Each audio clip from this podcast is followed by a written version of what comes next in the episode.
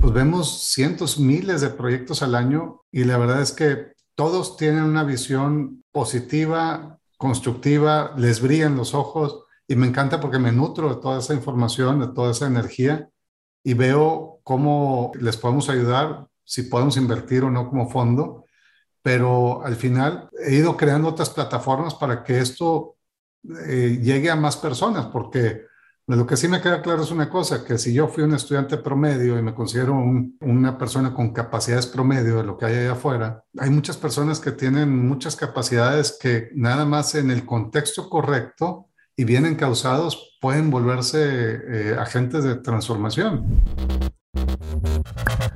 Hola, te doy la bienvenida. Yo soy Maite Valverde de Loyola y esto es Mentores.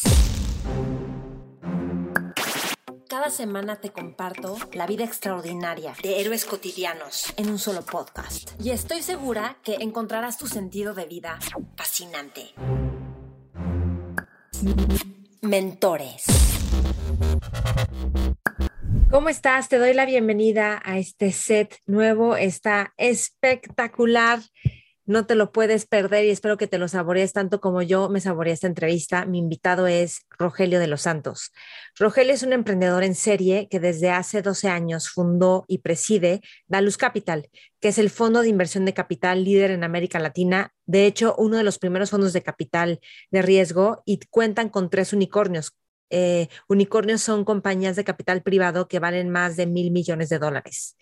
Preside el Consejo del Instituto de Emprendimiento Eugenio Garza Lagüera del TEC de Monterrey, en donde es además miembro consejero de su asamblea. Participa en múltiples consejos de empresas innovadoras en México, Estados Unidos y Brasil. Desde el 2013 fundó Inc. Monterrey, el festival de emprendimiento más importante de América Latina. Es ingeniero mecánico del TEC de Monterrey con maestría en liderazgo empresarial de Dux y un honoris causa por Babson. En esta entrevista con Rogelio hablamos de cuando a sus 20 años de edad trajo a Ronald Reagan y a Gorbachev a México. ¿Cómo mezclar creatividad y pensamiento fuera de la caja con estructuras y objetivos. Hablamos de estar cómodo con la incertidumbre. ¿Qué implica manejar y formar un venture capital, un fondo de capital de riesgo? ¿Y cómo se ve crear una misión de familia y actualizarla cada año con objetivos y metas? Es una entrevista increíble que te va a encantar con muy buenas anécdotas. A Rogelio lo puedes encontrar en daluscapital.com, en Twitter como mi Roger-bajo. Y ya sabes, a mí me puedes encontrar en Maite Valverde de Loyola, todas las redes, el programa Mentores con Maite, igual todas las redes. Si te gusta esta entrevista, compártela con otras personas, ayúdame a darle difusión a que estos mensajes, estas historias, estas, esta visión de diferentes personas llegue a tantas personas como sea posible. Y te recuerdo que cada siete semanas tenemos Mentores Lab. Mentores Lab es un grupo de personas que nos juntamos y vamos leyendo un libro y en las sesiones en las que nos juntamos semanalmente, yo dirijo dinámicas en las que vamos profundizando en los conceptos del libro y vemos de qué forma aplicarlo a nuestra vida diaria. Te va a ayudar a tener disciplina, pensamiento crítico, inteligencia, abrir, abrir más perspectiva respecto al tema que estamos leyendo y en general son temas de liderazgo, de hábitos, de pensar fuera de la caja. Entonces, me va a encantar que seas parte del próximo Mentores Lab.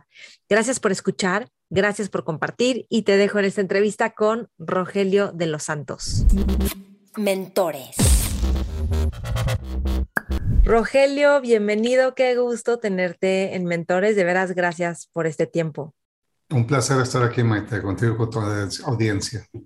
Sí, y fíjate que me gustaría empezar preguntándote con de cuando trajiste a Gorbachev, a Reagan también los trajiste, pero creo que tenías 20 años o menos de 20 años y los trajiste a México, bueno, a Monterrey, ¿no? No, a, a, varios lugares del país, pero... Ah, encima les hiciste gira, les hiciste... Sí, les hice hasta gira. Fue, tenía 19, 20 años. Eh, eh, fue cuando teníamos una organización que se llama Generación Empresarial Mexicana, con la cual eh, buscábamos que los estudiantes o los, nosotros como jóvenes nos volviéramos actores emprendedores. estoy hablando de 1989, 1990. Y eh, y eso pues nos permitía conectarnos con muchos actores de, relevantes en México y de fuera de México. Y, fue una, una, historia chistosa porque el primero que trajimos a México fue a Ronald Reagan y lo llevamos a la Ciudad de México, a un congreso que se llamaba Congreso Internacional Universitario Empresarial. Y se quedó tan impresionado de lo que vivió con nosotros que nos pidió que lleváramos a 25, 30 empresarios de México a Estados Unidos, a Simi Valley, California, a su biblioteca, para que habláramos de lo que México tenía que hacer para integrarse a la economía mundial. Y, llevamos a varios empresarios de Monterrey y de la Ciudad de México. Estuvimos con él todo un día, eh, nos acompañó todo el día el expresidente Reagan. Y prácticamente el resultado de esa reunión fue que México tenía que abrirse al mundo y tenía que explorar eh, oportunidades como una economía abierta. Y de, eso, de, esos, de esas actividades, pues prácticamente empezaron a hablarse en nuestros foros del tema de que México tenía que entrar a un tratado de libre comercio internacional y ahí fue donde por primera vez empezaba a hablar del, tratado de, de, TLC, ¿verdad? El Tratado de Libre Comercio con Estados Unidos y con Canadá. Y, y muy chistoso porque unos meses después lo, eh, lo contacté al presidente Reagan porque queríamos, ya habíamos hecho dos intentos por conectar con Mikhail Gorbachev, porque queríamos hacer un evento en Monterrey que se llamara eh, Hombre Libre, Libre Empresa. Y el fundamento detrás de ese evento era que, pues, para poder tener un ejercicio pleno de facultades como seres, como individuos, teníamos que eh, buscar que nuestra economía se abriera. Y se nos ocurrió pues invitar a algunos expositores, entre ellos eh, eh, tuvimos a Armando Valladares, que había sido preso político en Cuba. Invitamos también por ahí a, a, Luis Donaldo Colosio, que pues, fue antes de que fuera incluso candidato a presidente. De hecho, de su libro, de las 100 tesis de Luis Donaldo Colosio, 16 de ellas salieron del discurso que dio en nuestro evento en el de Hombre Libre y Libre Empresa. Y pues eh, eh, uno, y qué, quién mejor que para hablar de libertad y el movimiento perestroika que el mismo Mikhail Gorbachev. Entonces, nuestro conducto para llegar a él al final fue Reagan, quien nos presentó y después te platico porque es una historia más larga, cómo terminé conociendo o cómo terminamos Héctor Fernández y un servidor conociendo a Gorbachev en, en Berlín y cómo nos invita a ir a, a, a Rusia, a Moscú, y después, ¿cómo lo traemos? Y le, hicimos un montón de eventos y prácticamente fue una agenda de toda una semana, en donde eh, tuvimos cenas en museos, presentaciones en, foros, tuvimos eh, reuniones privadas con empresarios. Y bueno, pues eso fue cuando todavía no nos graduábamos, estábamos todavía estudiando. Sí, qué impresión. Pero, ¿y cómo, cómo lograste todo esto? ¿Tú, tú coordinaste toda la agenda de las cenas de, digo, supongo que te empezaron a buscar para coordinar. ¿Qué, a ver, cuéntame un poquito más de toda esta experiencia, de haber estado pues, con ellos, de pues estar en las escenas. El, el, el, evento, el, evento se lo presentamos conceptualmente a muchos de nuestros consejeros de, de, Monterrey, prácticamente el grupo de los días era, era nuestro consejo, y todos nos decían que estaban muy entusiasmados con la idea, pero que pero si sucedía que los buscáramos. Y, y terminamos haciendo realmente un viaje que fue pues medio improvisado, porque yo estaba en una boda eh, y Héctor, que también era director en Generación Empresarial, pues la, la, oficina de Ciudad de México me habló y me dice, Roger, ya hay que dejar esto atrás, es muy difícil, eh, Yeltsin no deja que Gorbachev se mueva de, de Moscú. Le dije, no, ¿sabes qué? Vámonos a Moscú mañana. Eh, y total, esa noche conseguimos dos boletos, nos vimos en Dallas y de Dallas volamos a Berlín. No, no teníamos conexión de Berlín a Moscú y, nos fuimos pues con muchas ganas, eh, eh, una fe tremenda, pero llegamos allá y eh, íbamos a explorar un siguiente paso, ¿verdad? Decir, bueno, como llegamos ahora de Berlín a Moscú, necesitábamos para poder entrar a Moscú una invitación. Y casualmente ese fin de semana era el, el tercer aniversario del derrumbamiento del muro de Berlín y tenían a Helmut Kohl, a Mikhail Gorbachev y a Ronald Reagan como eh, visitantes especiales. y, prácticamente Ronald Reagan no estuvo ahí, pero su equipo fue el que nos terminó dando acceso, tuvimos la reunión y él, muy entusiasta, eh, venía con su esposa y nos invitaba a ir a Moscú, pero que no cabíamos en su avión porque traía una comitiva muy grande.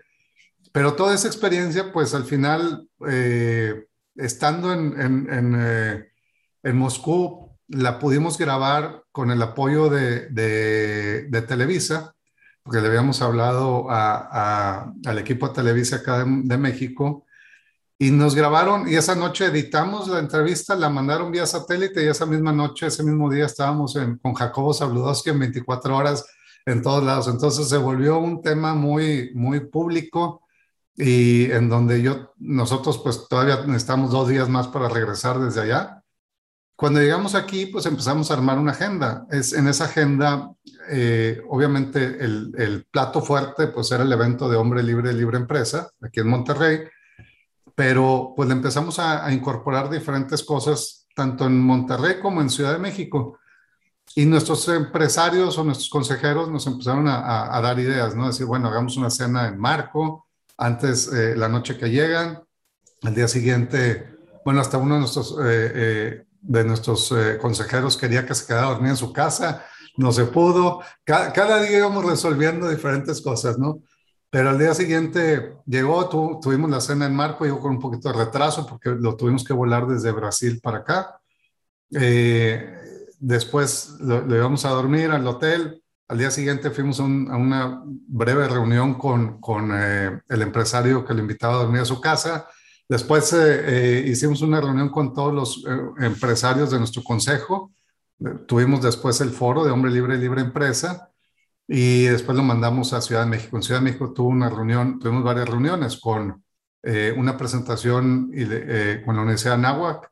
Después, pues tuvimos reuniones privadas con diferentes grupos que duraron un par de días y luego no se querían regresar ellos si no iban a Cancún. Total, los volamos a Cancún, estuvimos ahí un día completo eh, con Gorbachev y su esposa y su equipo. Y luego al final, pues tuvimos que conseguir un avión para regresarlo desde Cancún hasta Moscú. Y, algunos de nosotros tuvimos la oportunidad de hacer ese viaje de regreso con él, que duró un par de días. Y nos abrió las puertas de su casa. Eh, nos terminó regalando algunos eh, artículos. Yo tengo algunos, pues además de libros firmados por él y por su esposa, tenemos un video que él, el que él formalizó, o el que él se autofilmó con el apoyo de su esposa y de su hija, el día del golpe de Estado, donde él decía que él iba a morir ese día, pero que él con perestroika lo que quería era abrir a Moscú el mundo, ¿verdad? Y al final era pues parte de todo el mensaje que queríamos descubrir.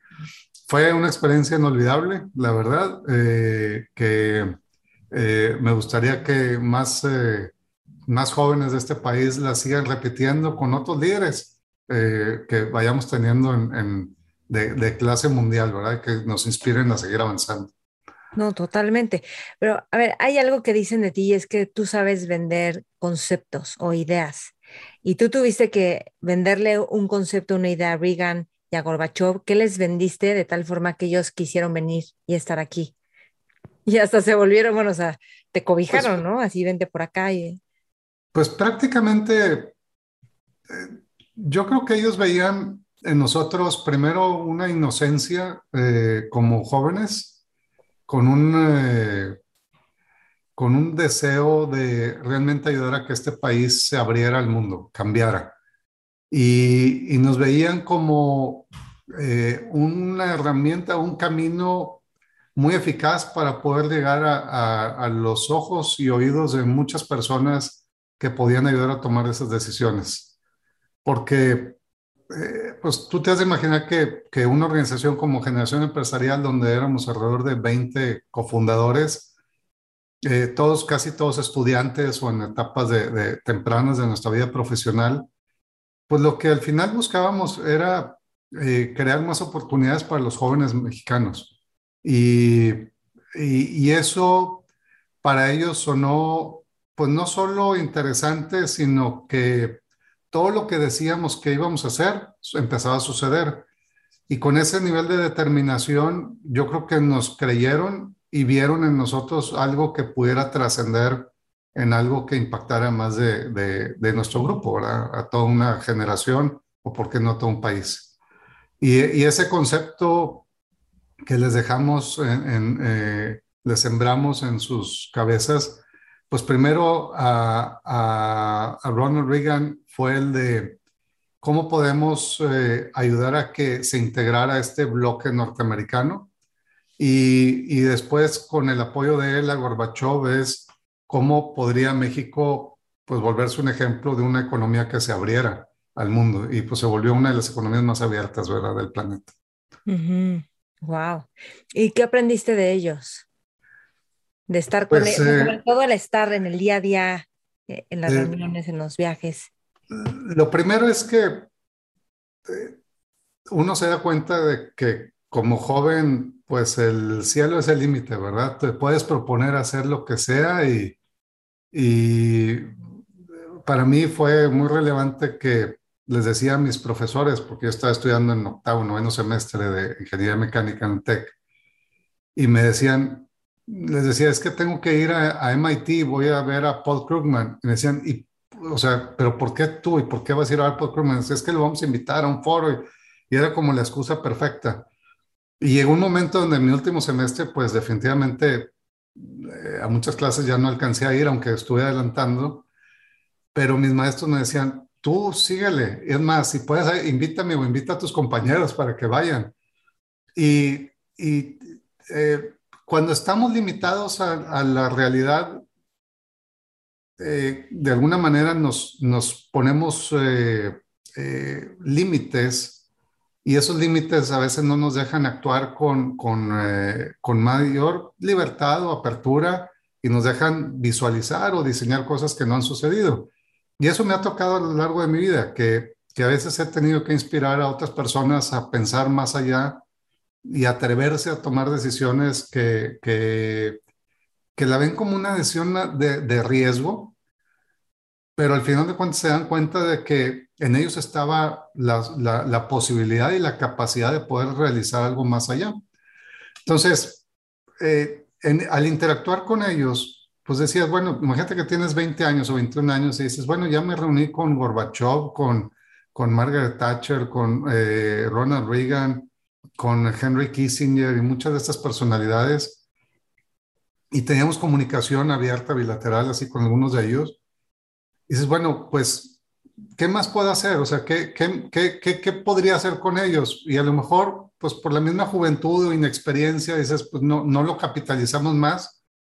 Eh, que creo que esa es una, una reflexión importante, decir, bueno, uno tiene que estar no solo listo para las oportunidades, sino bien preparado para poderlas capitalizar. Y al final, lo que me di cuenta es que, eh, pues estas grandes leyendas, eh, de las que leíamos o, en libros o, o, veíamos en las noticias, pues son seres humanos que también han tenido aspiraciones y temores y, y, y también tienen familia y también eh, se, eh, han hecho las cosas por el amor y la entrega que tienen para con sus, eh, sus ideales.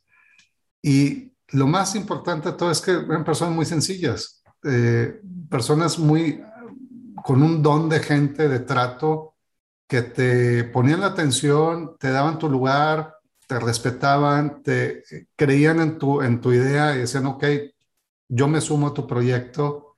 Y, y esas ocasiones, la verdad es que hace que para una persona se abran, se abran eh, oportunidades.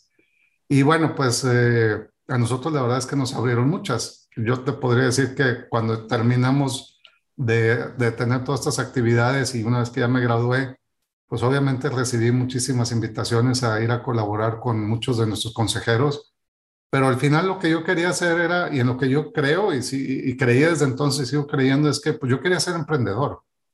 Yo quería lanzar mi propio proyecto y, y, bueno, pues no había toda la infraestructura y facilidades que hay hoy para emprender, pero en aquel entonces, hace, hace ya, eh, pues, ya 30 años, eh, la realidad es que nos, nos dimos a la tarea de, de, en el caso particular mío, pues de, de, empezar a emprender, empezar a construir mi propia historia como emprendedor, que después se transformó en una, una historia como inversionista, ¿verdad? Algunos años, 16 años después. pero, pero eh, muchos aprendizajes. Y, si pudiera, eh, me gustaría a lo mejor hacer una memoria de todo eso junto con algunos de los, de, los eh, otros miembros del equipo de generación empresarial. Mm, estaría buenísimo, claro. Sí. ¿Cómo dijiste, también saber capitalizar esas oportunidades? ¿Cómo ahorita a la distancia, cómo, cómo te hubiera recomendado capitalizar esa oportunidad? Porque creo que muchas veces tenemos oportunidades y no sabemos cómo capitalizarlas. Pues, eh, a ver, una reflexión que he hecho en tiempo es que como que nuestra meta, aunque era una meta muy ambiciosa, nos llevaba y nos visualizaba llegar a un lugar eh, y a tener ese evento y a tener toda esta, esta agenda. Y llegamos ahí, pero pudiéramos haber hecho o haber creado pues una sucesión de, visualizaciones que nos pudieran haber eh, no solo preparado con capacidades, sino también mentalmente para decir, ok, pues este es el primer paso de un segundo, un tercero, un cuarto paso. Y eh, cuando uno eh, es capaz de ver algo y de convertirlo, hacerlo realidad, eh, pues nada te limita de que después eso pueda evolucionar, ¿verdad? Y, y, alcanzar otro nivel. Y yo creo que ese, ese, ese switch en nuestras cabezas es muy importante, en nuestras mentes es muy importante para realmente pues sacar, el, maximizar la oportunidad y, sacarle provecho en, en, en, todas las diferentes dimensiones que quieras eh, explorar, ¿verdad? Dicen de ti que piensas mucho fuera de la caja, o sea, tienes una parte muy creativa y al mismo tiempo otra parte muy estructurada. ¿Cómo, cómo mezclas y cómo alimentas las dos. O sea, para que siempre haya creatividad y pensar fuera de la caja y al mismo tiempo irlo aterrizando y tener claridad de, pues, de los pasos, de los procesos, de los objetivos.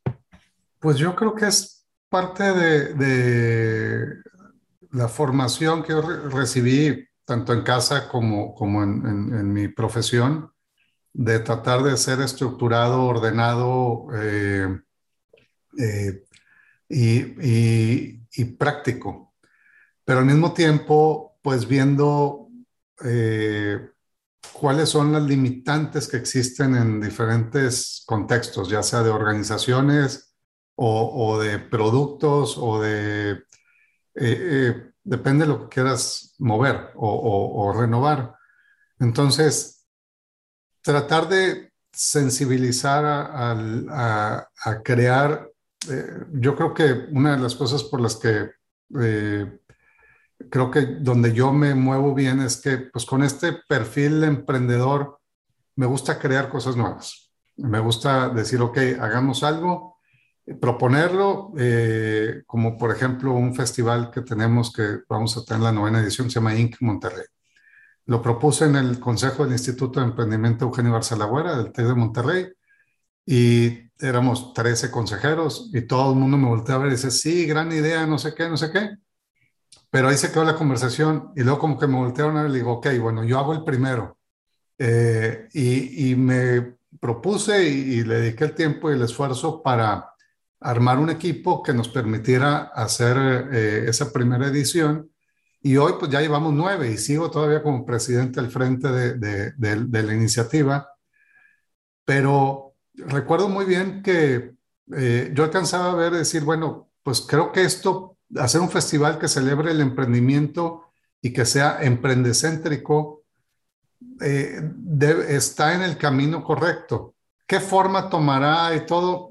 Yo creo que aprendí a, vivir con, a tolerar eh, incertidumbre eh, y pues a lo mejor las cosas no están completamente definidas, pero en el camino haremos que suceda y que tenga y tome la mejor forma para, para su propósito. Pero convencer a otras personas que les daba miedo hacer eso, porque nunca lo habían hecho antes, es algo donde, donde uno puede ayudarlos y decirle, mira, nos vamos a ir así, vamos a ir haciendo esto, yo tomo la responsabilidad o el riesgo, eh, a ti no te va a pasar nada, yo te voy a aislar de, cualquier consecuencia que pueda tomar. Y bueno, pues eso les da confianza y al final pues terminan creyendo y después eh, entendiendo que, como te decía hace rato, pues que tienen las capacidades y mucho más para hacer este tipo de, de, de iniciativas. Y bueno, eso lo puedes hacer en muchas dimensiones, ¿no? Entonces, llevar la parte creativa siempre como que es eh, esta, eh, eh, es una actitud o una filosofía de vida en donde constantemente estás viendo cómo puedes impactar para mejorar o para crear cosas que hoy no existen. Y por el otro lado, la parte estructurada pues te ayuda a, a ser aterrizado, a, a, que se cumplan las cosas, que se cumplan los tiempos, que se hagan los entregables y que de alguna manera pues eh, se logre avanzar para lograr el objetivo mayor que tienes. ¿no? Y, o sea, ¿a ti se te dan esas dos fácilmente desde chiquito o alguna de esas la has desarrollado?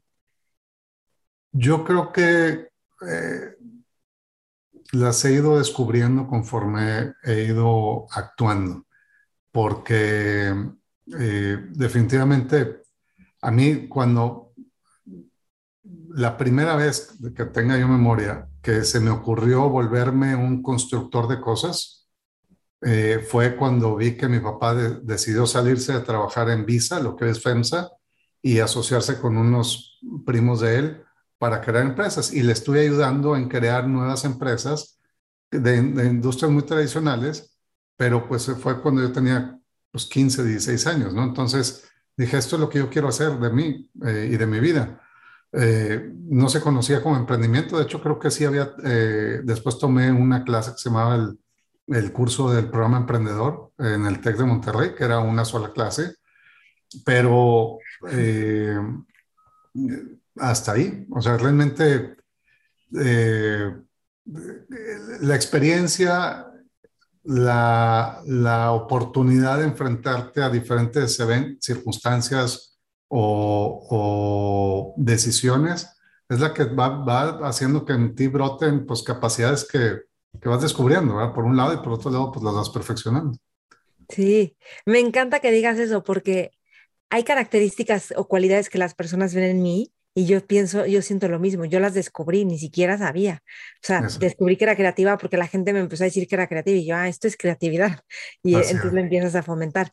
Pero, ¿de qué forma tú alimentas eh, como, te alimentas para, para que, tener más perspectiva, para ser más inteligente o audaz en los proyectos? O sea, lees, vas a convenciones, tienes conversaciones con qué tipo de gente.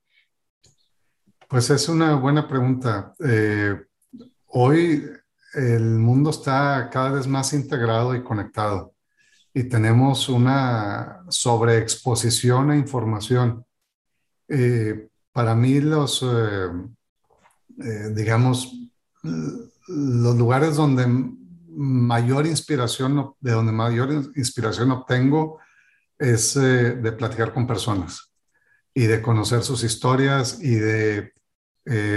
Por eso hoy en lo que hacemos o en lo que hago desde Dallas Capital, pues vemos cientos, miles de proyectos al año y la verdad es que todos tienen una visión positiva, constructiva, les brillan los ojos y me encanta porque me nutro de toda esa información, de toda esa energía y veo cómo eh, les podemos ayudar, si podemos invertir o no como fondo, pero al final pues, he, ido creando otras plataformas para que esto eh, llegue a más personas, porque lo que sí me queda claro es una cosa, que si yo fui un estudiante promedio y me considero un, eh, una persona con capacidades promedio de lo que hay allá afuera, pues eh, hay muchas personas que tienen muchas capacidades que nada más en el contexto correcto y bien encausados pueden volverse eh, agentes de transformación. Y por eso todo lo que trato de hacer lo hago para que escale y para que se apoyen a decenas o cientos o miles de personas, ¿no? Mm. Y, y, bueno, al final, eh, eh, eh, esto eh, es ese efecto multiplicador del que Endeavor tanto habla, que al final queremos pues que ya sea invirtiendo en otros o apoyando a otros o dándoles acceso a otros, pues tengan acceso a oportunidades que a lo mejor nadie más les ha dado la entrada. Qué padre, porque es, es, hay un libro que estoy leyendo que está buenísimo y es muy nuevo, se llama The Psychology of Money y es de Morgan Housel. Es un columnista de The Wall Street Journal, él tiene fondos también y tiene premios como columnista y tal. Y él dice, habla del efecto compounding, compuesto, ¿no? Y cómo todo lo que vas haciendo, o sea, cómo nuestra mente no entiende lo exponencial, pero vas tomando acción, tomando acción y esperas, esperas, esperas y de repente, ¡pum!, ves lo exponencial, que creo que es un poco lo que tú estás haciendo, como apostarle, apostarle, apostarle, fomentar, fomentar el emprendimiento, los proyectos y de repente hay resultados exponenciales, ¿no? Sí, y, y también reconocer que que las cosas a veces no suceden nada más por uno, eh, suceden por la conexión, eh, el deseo y la voluntad de varios o la conexión de elementos que no habían estado conectados antes. Entonces, eh, llega un momento donde, pues, un poquito más arte que ciencia, las iniciativas empiezan a, cobrar vida y después empiezan a generar sinergia y empiezan a, a generar estos efectos de aceleración que pues te hacen más productivo como persona. Sí. Y a mí me suena como te escucho, es como que no, como que no te da miedo pensar en grande y siempre ves qué, o sea, qué tan, qué tanto, qué, o sea, cómo generar el mayor impacto.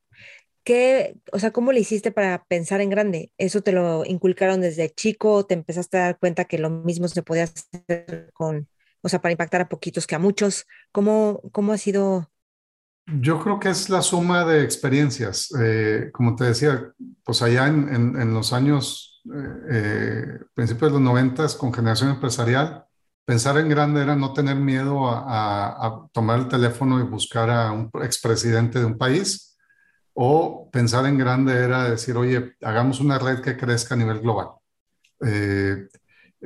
hoy, pues yo creo que con otras iniciativas o teorías del pensamiento exponencial o de o, diferentes teorías que pueda haber por ahí, pues a lo mejor se vuelve más evidente y más claro, pero al final lo que siempre hemos buscado es, bueno, pues si me va a tardar las mismas ocho horas diarias hacer algo que sea pequeño o muy enfocado, hacer algo que sea grande y que pueda beneficiar a más personas, pues dediquémosle algo que impacte más, ¿verdad? Y la clave de todo esto al final ha sido construir iniciativas, armar equipos que las puedan instrumentar y dejarlas vivir. Y que la, misma naturaleza de su evolución lo lleve a, que, a que madure y a que tome eh, velocidad y, y, empiece a generar cada vez más alcance. Pero pues por otro lado, pues uno tiene que reconocer que uno no es bueno para todo, ¿verdad? Entonces uno tiene que empezar a veces, yo soy bueno para empezar, darle dirección y encauzar. Ya eh, operar todos los días, pues sí me ha tocado ser operador de negocios o ahora operador de fondos, pero sinceramente creo que que tenemos que darle oportunidad a que muchas más personas se sumen. Y así es como los proyectos crecen. Si no, si los queremos tener nada más para nosotros y nada más eh, limitados, siento yo que, que eh, por protagonismo o egoísmo, los proyectos terminan eh, limitando sus posibilidades. Me gusta ser más humilde y, y, y coparticipativo con otros. Sí, que hay algo importante en todo esto y es que me decían que más o menos como el 50% de tu tiempo lo usas en, o sea, en ayudar a otros donde tú no generas un solo peso o quizá más tiempo. Y claro, tienes los otros proyectos donde sí, a lo mejor eh, este, generas dinero, pero ¿cómo? O sea, porque hay proyectos donde a lo mejor quieres ayudar, pero de alguna forma también quieres como el revenue, o sea, alguna participación en ese proyecto. ¿Cómo vas manejando eso? A lo mejor hay proyectos donde sabes que no alcanza para que tú tengas algo, o sea, ¿cómo va? Digo, eh, tienes Dalus Capital, pero ¿cómo has manejado todo esto? Pues es, es interesante. Mira, al final, eh, y tienes razón, o sea, como dicen, mi, mi, day job es a lo mejor administrar un fondo, o sea, poder eh, tener recursos de inversionistas para poderlos invertir en proyectos interesantes, emprendedores, a los que les podamos ayudar para que escalen. Y vivir el ciclo de entrar invirtiendo y después vendiendo eh, y generar un efecto de valor, de multiplicación de capital para los inversionistas. Pero para nutrir ello, pues a veces requieres de ecosistemas más avanzados y de emprendedores más sofisticados. Y uno, pues diría, bueno, ¿y qué tiene que ver un festival de emprendimiento con esto? Bueno, pues el Festival de Emprendimiento hoy, eh, eh, visto, eh, como dicen, en retrospectiva, pues a lo mejor al principio nada, o dirías, bueno, pues es que quiere apoyar emprendedores, pero hoy ya tenemos una comunidad de 90 mil emprendedores de, México y Latinoamérica, emprendedores, emprendedoras de México y Latinoamérica, tenemos, a veces han llegado proyectos porque dicen, oye, ¿quién, qué padre este festival, eh, vinieron como speakers, vinieron como participantes o panelistas o algo. Y dice, oye, me encantaría replicar esto en, otro país, porque lo han querido llevar como a seis, siete países. Y dice, bueno, quiero conocer quiénes son los que están detrás. Y, y terminan dando conmigo y dice, oye, pues es que yo traigo este proyecto y los quiero escalar y, y nos gusta el proyecto y terminamos invirtiendo en él. Entonces es como, digamos, eh, ayudar a muchos más y sí, definitivamente eh, eh, el enfoque al final es un fondo o, una, o, un solo fondo o, o, una sola firma como la nuestra, pues no va a ser que la economía del conocimiento y que México se mueva en esta dirección, ¿verdad? De, de, pero si logramos crear toda una comunidad, todo un movimiento y, y acelerar los ecosistemas de diferentes ciudades clave en el país y atraer cada vez más extranjeros de fuera hacia México. Estaba leyendo esta mañana una nota que decía que en Israel el 22% de la gente que vive en Israel es de fuera de Israel, son de otras nacionalidades. En México es menos del 1%. Necesitamos generar una mayor diversidad y volvernos un, un, centro de atracción de talento global. Como te lo comentaba en, en una llamada anterior, pues el talento está globalmente, equitativamente distribuido, pero el acceso a las oportunidades no.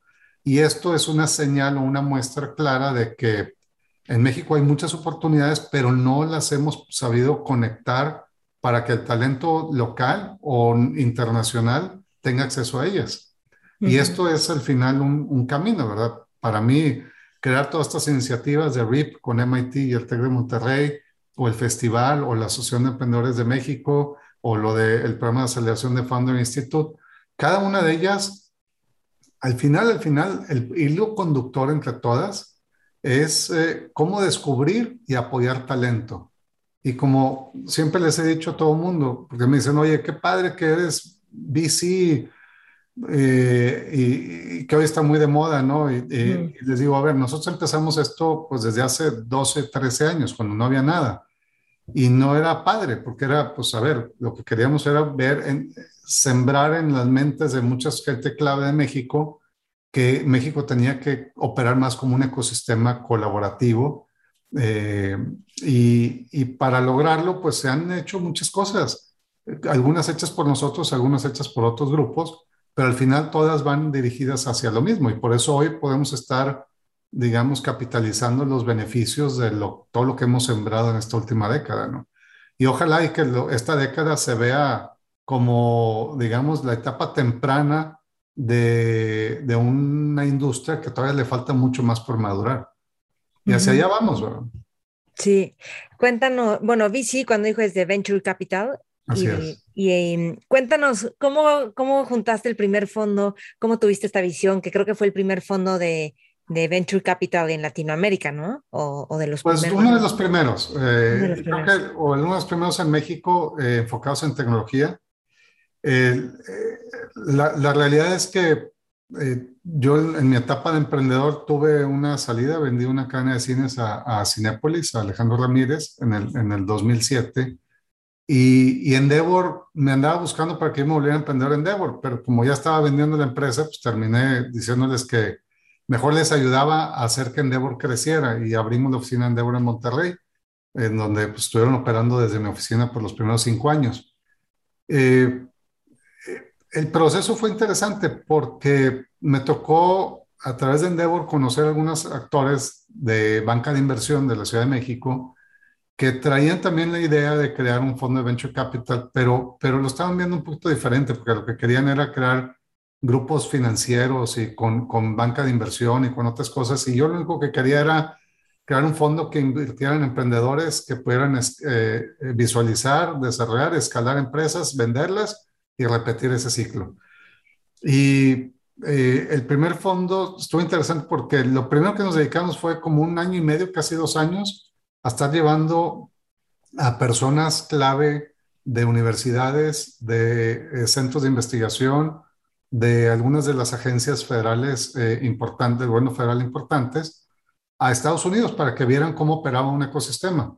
Mm. Y con eso en mente, cuando ya habíamos prácticamente llevado a gente del TEC, de la Universidad Panamericana, de la UNAM, de, del CONACYT, del INPI, de eh, diferentes actores eh, eh, que, que, operaban aquí en México como fondo de fondos, incluso también gente de la Secretaría de Economía. Hicimos un foro en Monterrey que se llamaba el Monterrey Venture Capital Conference. Y lo interesante fue que para ese foro contratamos a Josh Lerner, le pedimos que hiciera un paper de qué tenía que hacer México para que esta industria creciera. Y ese paper eh, lo financiamos nosotros, pero lo empezamos a distribuir, lo presentamos en ese foro. En dos días tuvimos cerca de 60 speakers, eh, pudimos convocar a, muchos actores clave, pero lo interesante fue que el que nos ayudó a detonar todo fue un, el, el cónsul de Estados Unidos en Monterrey, que se llama Bruce Williamson. Monterrey tenía una, una época, estoy hablando del 2010, una época un poquito difícil porque se empezó, o sea, vecinó una crisis de seguridad que nunca habíamos vivido. Y Bruce nos decía, podemos avanzar, pero esperemos tantito. Total, nos animamos a hacer el evento y convocamos a través de él Carlos Pascual, que era el embajador de Estados Unidos en México, atrajo al Departamento de Comercio, al Departamento de Estado. Pudimos invitar a empresas como a los directores de Cisco para que participaran y así a diferentes actores internacionales, fondos internacionales, que al final, durante esos dos días, y a muchas familias, principalmente el grueso eran familias de Monterrey y de México, al final, entonces decían, bueno, es que, ¿por qué no hacemos que esta industria crezca, nazca? Y, y, como que de ahí empezaron a detonarse iniciativas. Se creó la red de oficinas de transferencia de tecnología por parte del CONACID. Se creó otra iniciativa del CONACID para ayudar a acelerar el ecosistema. Es una convocatoria abierta. Eh, Jorge Amigo del INPI hizo un fondo para apoyar a emprendedores a patentar a través de PCT a nivel internacional. Eh, Lorenza Martínez desde la Secretaría de Economía y, apoyada por el, grupo de fondo de fondos, lanzaron Mexico Ventures, que es un fondo de fondos para Venture Capital. Y todo esto, pues hizo que empezaran muchos actores a tomar un protagonismo con diferentes iniciativas y las familias que nosotros habíamos invitado y con quienes habíamos estado hablando cerca de dos años, pues empezaron a animar y decir, bueno, pues empecemos a invertir. Entonces, ah, con inversionistas anclas como el, el, el IFC, el Banco Interamericano de Desarrollo y el Fondo de Fondos de México, subimos a 32 familias de, de México, 29 de aquí de Monterrey, 3 de Estados Unidos, y empezaron a, a, invertir con nosotros. La primera inversión que hicimos la, la terminamos haciendo en, en abril del 2011 y para agosto, julio, agosto de ese año ya le habíamos vendido con una tasa de retorno como de 3.200%. Ah, Entonces, pues más gente se animó y el fondo se terminó haciendo de casi 70 millones de dólares. Y fue con, como arrancamos, ¿verdad? También tuvimos un poquito de suerte. Y eso nos llevó a que, eh, pues más que un fondo, empezamos a crear una plataforma de inversión donde familias que algunos se conocían, algunos no, pero veían que podían invertir en conjunto y muchos de ellos era la primera vez que invertían en empresas de tecnología y en empresas mexicanas de tecnología.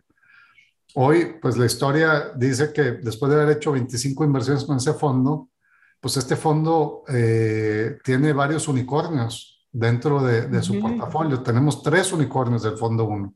¿Cuáles son los, tres del fondo 1? Eh, es eh, Clip, de Adolfo Babatz. Sí. es Technicis, de Mike Santos y, la tercera es eh, eh, Mural de Mariano. Eh, él es un emprendedor argentino. Y la realidad es que, pues... Está cañón en un fondo tener tres unicornios porque eso es a lo que le ha puesto un venture capital. Vamos a invertirle a muchos. Con que haya un unicornio ya casi casi que estamos, está bien. Y tener tres, o sea, de, la, de esa primera ronda. O, Así es, del primer pues fondo, digamos del primer fondo está, es impresionante. O sea, pues sí. ¿a qué se debe ese éxito? O sea, ¿qué, ¿qué, dirías? Pues yo creo que es... Porque el otro día platicaba con alguien y me decía, o sea, Endeavor no ha producido un unicornio blanco. Un unicornio blanco, un unicornio. Y este, y ve, y un fondo como el tuyo lleva tres en su primera ronda. En... Bueno, eh, a ver, Endeavor es un programa de, de, aceleración, no es un fondo de inversión. Hoy, ya están creando su propio fondo de inversión acá en México, ya tienen uno global. Pero, pero pues sí, al, al final eh, fue, yo creo que un poco de suerte estar en el lugar adecuado, en el momento adecuado, porque pues era, era estamos hablando que era realmente... Y, saber capitalizarlas. Saberlas capitalizar, porque eh, eh, estamos hablando de que en ese entonces se hacían 80 deals en Latinoamérica y se invertían 100 millones de dólares. Hoy estamos hablando de 800 deals y 16 billones de dólares de inversión.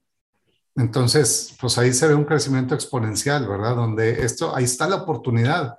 Y el, y el tamaño, que a lo mejor ahorita es, es un, es un tamaño eh, que a lo mejor debería estar como en los 5 o 6 mil millones de dólares.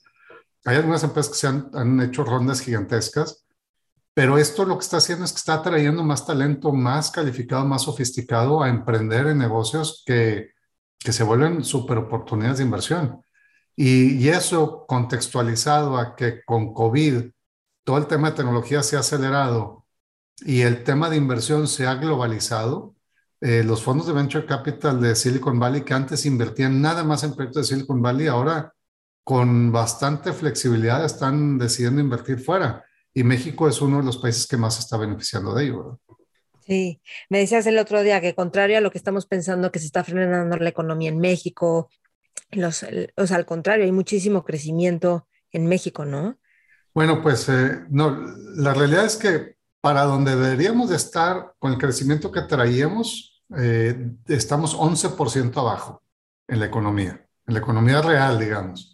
En la economía digital, pues eh, esa es una economía que, que crece a tasas mucho más aceleradas tasas de adopción de 30% anual y, eso implica que, se abren muchos mercados para, para empresas de, que están generando disrupción allá afuera, empresas basadas en innovación. Entonces, pues es tanta, tanto el espacio que hay para generar eh, soluciones más amigables eh, que, que generen más lealtad en los consumidores y además que hagan que los mercados crezcan, buscando entrar a esos low-end o new market disruptions, que terminamos pues, realmente más que afectando o compitiendo con los incumbentes en los oligopolios que existen en las diferentes industrias, pues realmente lo que estamos haciendo es que estamos haciendo que los pasteles estén creciendo. Y, y eso da pie a que pues, más proyectos están buscando generar disrupción eh, en, diferentes industrias. Una de ellas, obviamente, pues es el, mundo financiero, donde las empresas fintech están eh, fuertes y están eh, buscando qué hace con un pedacito de lo que está sucediendo de afuera. ¿Cómo te relacionas tú con el riesgo? Pues yo creo que, a ver, para, para todos dicen que el capital, esto, de hecho esta industria, en, ese evento del 2010, decidimos renombrarla. En lugar de llamarla la industria del capital de riesgo, le llamamos la industria del capital emprendedor, porque eh, pues realmente lo que buscas es buscar elementos que te ayuden a mitigar los diferentes tipos de riesgos que vas teniendo. Pero emprender, al final, pues es tener la capacidad de poder medir y tener riesgos calculados. O sea, identificar, bueno, ¿qué pasa si tomo esta decisión? Y si me va bien, ¿qué puede pasar? Y, qué, si me va mal, ¿qué puede pasar? Y, y normalmente es cubrir tu downside, o sea, tu pérdida, pero tratar de generar un potencial crecimiento exponencial hacia adelante si te va bien.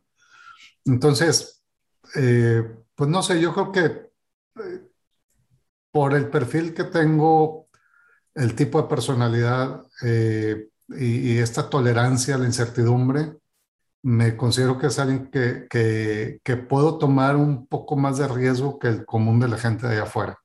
Uh -huh. Y esa relación, eh, me siento cómodo y puedo navegar en ella. Eh, aunque a veces, pues, pues sí, no tengas todas las respuestas para lo que va a suceder. ¿verdad? ¿Y cómo te relacionas con el fracaso? Pues ahí, eh, yo creo que la palabra fracaso es una palabra que, que la gente siempre, en nuestra cultura, la vemos como una connotación negativa, ¿no? Eh, son oportunidades de aprendizaje, pero sobre todo de, y yo siempre les digo a los emprendedores, tu primer misión en tu proyecto, en tu idea, es hacer que tu idea fracase. Si no logras hacer que tu idea fracase, es que es una idea que vale la pena que tanto tu tiempo como el de otros se ha dedicado y por ende el de recursos también. Y, o sea, si no fracasa, entonces vale la pena. Exactamente, porque sí. es tan, tan eh, difícil encontrar ideas que, que, que, tengan éxito que a veces a lo mejor no es el momento, a veces eh, o sea, está fuera de tiempo, a veces están sobredimensionadas, a veces no están bien, bien, bien perfiladas. Entonces, tiendes a, a, como creador o como eh, emprendedor emprendedora a tratar de, de, tener un producto listo y el, y el mejor producto posible contra toda la competencia que hay allá afuera. Y a veces eso no es lo que el mercado está buscando lo que el mercado a veces está buscando y depende de qué, en dónde te estés posicionando es, eh, y donde a nosotros nos gusta más entrar es, pues en esos productos donde tal vez el mercado es todavía mucho más grande de lo que hoy conocemos, perdón, pero lo que tienes que hacer es llevar un producto que te permita ir a escalar con esa, ese segmento de la población que hoy no está siendo atendido o está sobreatendido. Porque los productos actuales pues están eh, sobredimensionados para resolver la necesidad propia que tienen. Uh -huh. ¿Y hacia dónde crees que va, hacia dónde se va, van, o sea, qué se espera del futuro en términos de emprender, de todo lo tecnológico? Yo creo que... ¿Dónde estás poniendo el ojo? Eh, dos grandes áreas. Eh, lo que hoy es el mundo fintech, y de donde han salido muchos unicornios en Latinoamérica o en el mundo. Creemos firmemente que todo el tema de innovación climática o climate innovation va a tomar ese rol en los próximos cinco años. ¿Cuál eh, es la innovación climática? Pues son prácticamente diferentes estrategias que te permitan tanto eh, hacer, implementar iniciativas de mitigación como de adaptación en donde puedas tú contener eh, o prevenir el uso de, eh, y la generación de carbono en la atmósfera. Entonces, ese tema de innovación climática debe tener, eh, hoy ya otros grandes inversionistas lo han, han nombrado como el, el, riesgo más importante que hay en el mundo de las inversiones. Y, y, de hecho, esta semana pasada, este mismo inversionista dijo que los próximos mil unicornios van a nacer ahí en ese espacio. Mm. Y hoy, pues, eh, eh, creo que nosotros somos, si no el único, eh, uno de los primeros fondos que tiene esto dentro de su tesis de inversión y en donde ya con alianzas globales estamos buscando desde generar un hub de innovación climática en toda América Latina, operado con el apoyo de de recursos internacionales como el GCF, el Green Climate Fund, recursos del Banco de Alemania, de, del gobierno de Alemania, perdón, instrumentándolo con alianzas con el GIZ, con el Climate Kick y, algunas otras organizaciones que llevan mucho más tramo avanzado. Ese es uno. Y el otro, creo o creemos firmemente que así como en la crisis del 2008, el sector financiero eh, maduró o evolucionó significativamente, creemos que con la crisis actual de, de el tema de la salud, con el COVID, todo el tema de la salud y todos los servicios de salud también tienen que evolucionar y tienen que eh, recibir el beneficio de toda la innovación y digitalización que haga que pues, eh, este tipo de eventos los podamos manejar mejor. Que de hecho tú traías una iniciativa de cómo manejar y controlar el tema del COVID y no se pudo, ¿no? Se truncó algo así. Bueno, esa es toda otra historia, pero sí, eh, me, tocó, invitado por, por un equipo de mentes muy brillantes, me tocó sumarme a, este grupo para apoyar, a contrarrestar eh, el avance y la respuesta del COVID en México. Y definitivamente de la mano de, de Apple y de Google, eh, lo que buscábamos desde junio del año pasado era implementar eh, pues la tecnología de, exposure notification para que a través de los dispositivos móviles pudiéramos eh, encontrar conexiones que nos puedan dar información para ir adelante a la curva y tratar de prevenir esos contagios o esos contactos, ¿no? Pero bueno, pues eh, hoy, después de tanto tiempo y tantos caminos explorados, hoy eso está avanzando con varios estados aquí del país.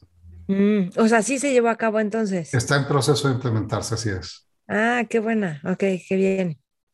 Muy bien.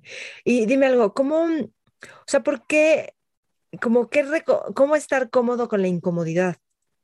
Esta incertidumbre que tú dices que puedes estar con ello, creo que tenemos que aprender eso muchísimo. Yo, yo de hecho luego doy cursos en empresas y uno de los temas es aprender a vivir incómodos, o sea, porque se requiere siempre va a haber incomodidad. ¿Tú cómo vives esto? Pues eh, primero reconociendo que no tenemos respuestas a todo. Lo que pasa es que nos gusta, yo creo que, eh, y me voy un poquito más filosófico, si se puede. Eh, esto tiene que ver más como personalidades. Yo creo que si la persona tiene su punto de control afuera, está más expuesto y más sensible a que si algo afuera cambia, pues eh, la persona eh, pierde sus cimientos o sus bases, digamos. Y si su punto de control, su modus locus está hacia, más adentro de la persona, pues eh, uno conoce sus capacidades y sus limitantes. Entonces, reconocer eh, que uno puede influir en algunas cosas y en otras no tanto, o que puedes llegar a, generar un cambio, una dirección en unas cosas y en otras no tanto, pues es, eh, reconocer, es conocerte más a ti como persona. Es, eh, por otro lado, también entender, pues, qué, qué, cambios de allá afuera sí vale la pena. O sea, eh, como dice, choose your fights, o sea, en cuáles sí quieres involucrarte y en cuáles no.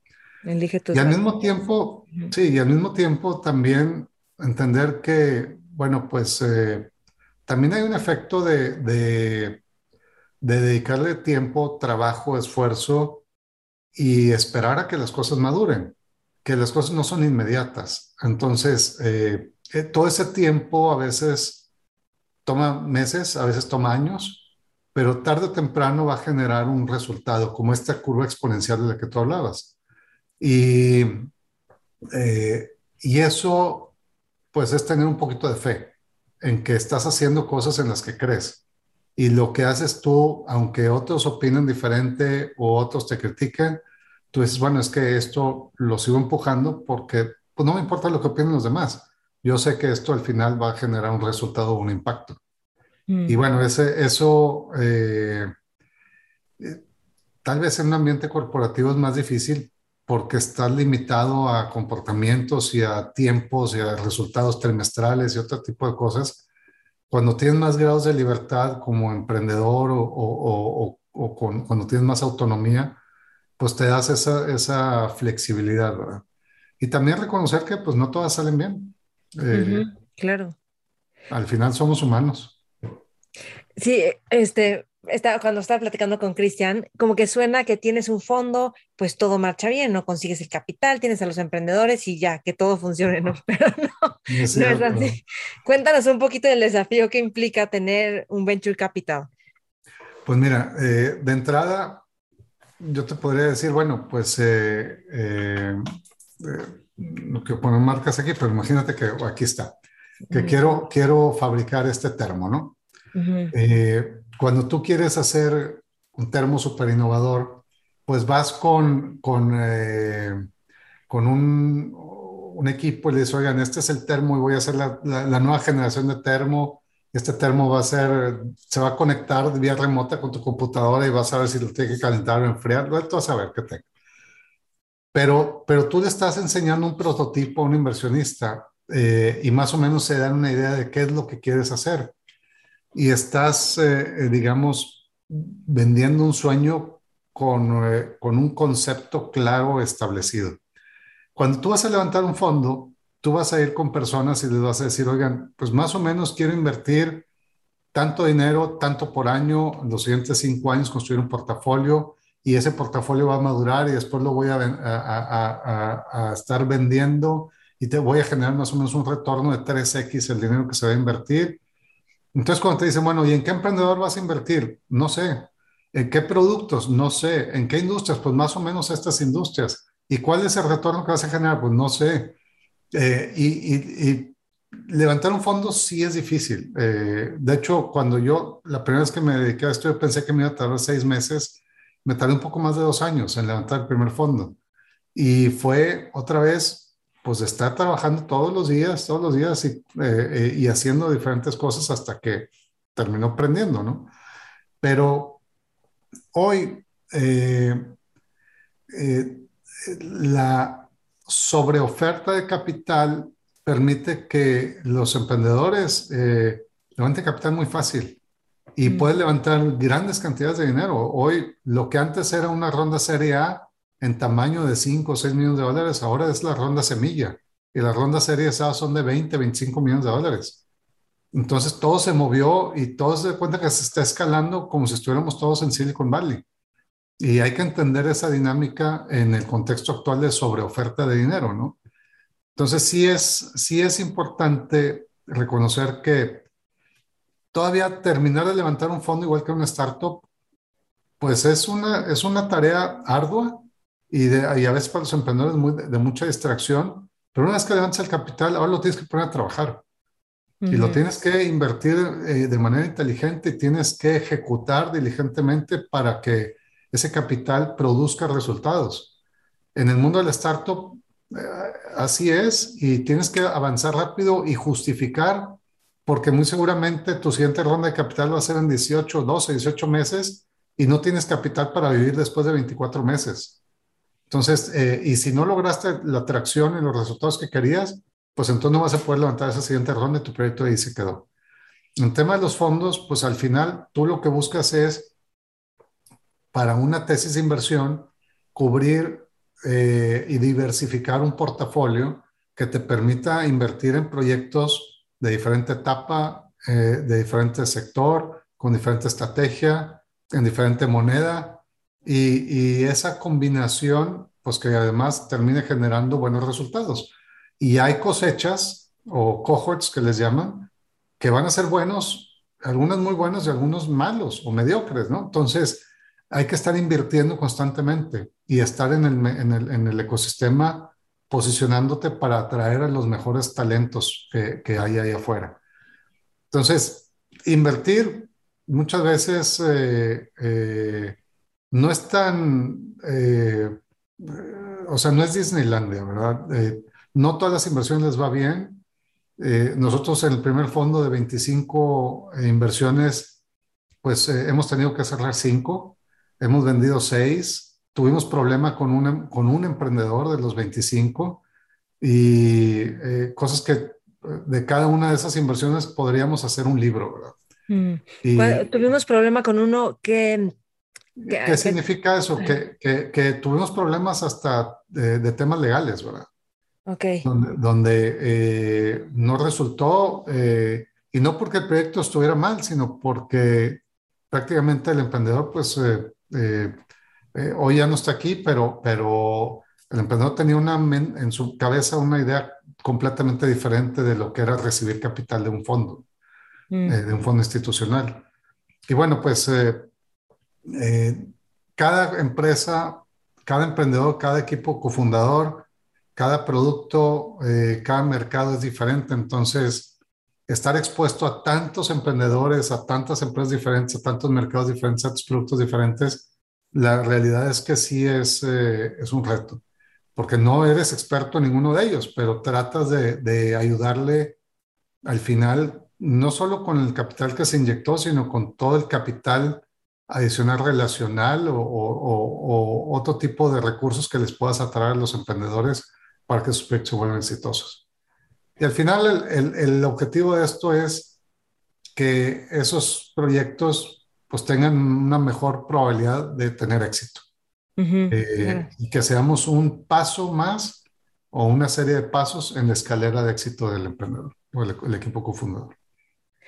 ¿Cuál ha sido, Rogelio, tu desafío más grande en la vida? ¿En qué etapa de la vida?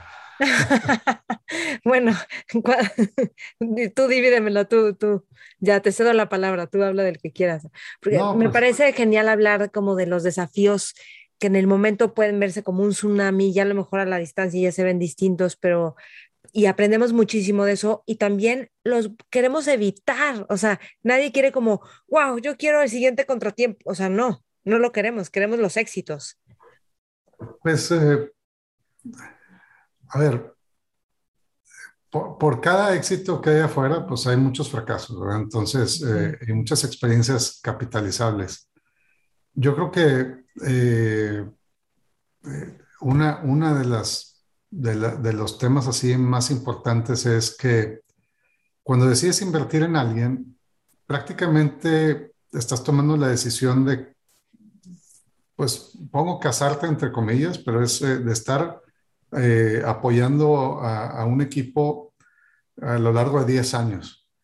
Entonces, es muy importante eh, entender todas las dimensiones de lo que eso significa, porque pues es alguien con el que vas a estar a su lado en las buenas y en las malas.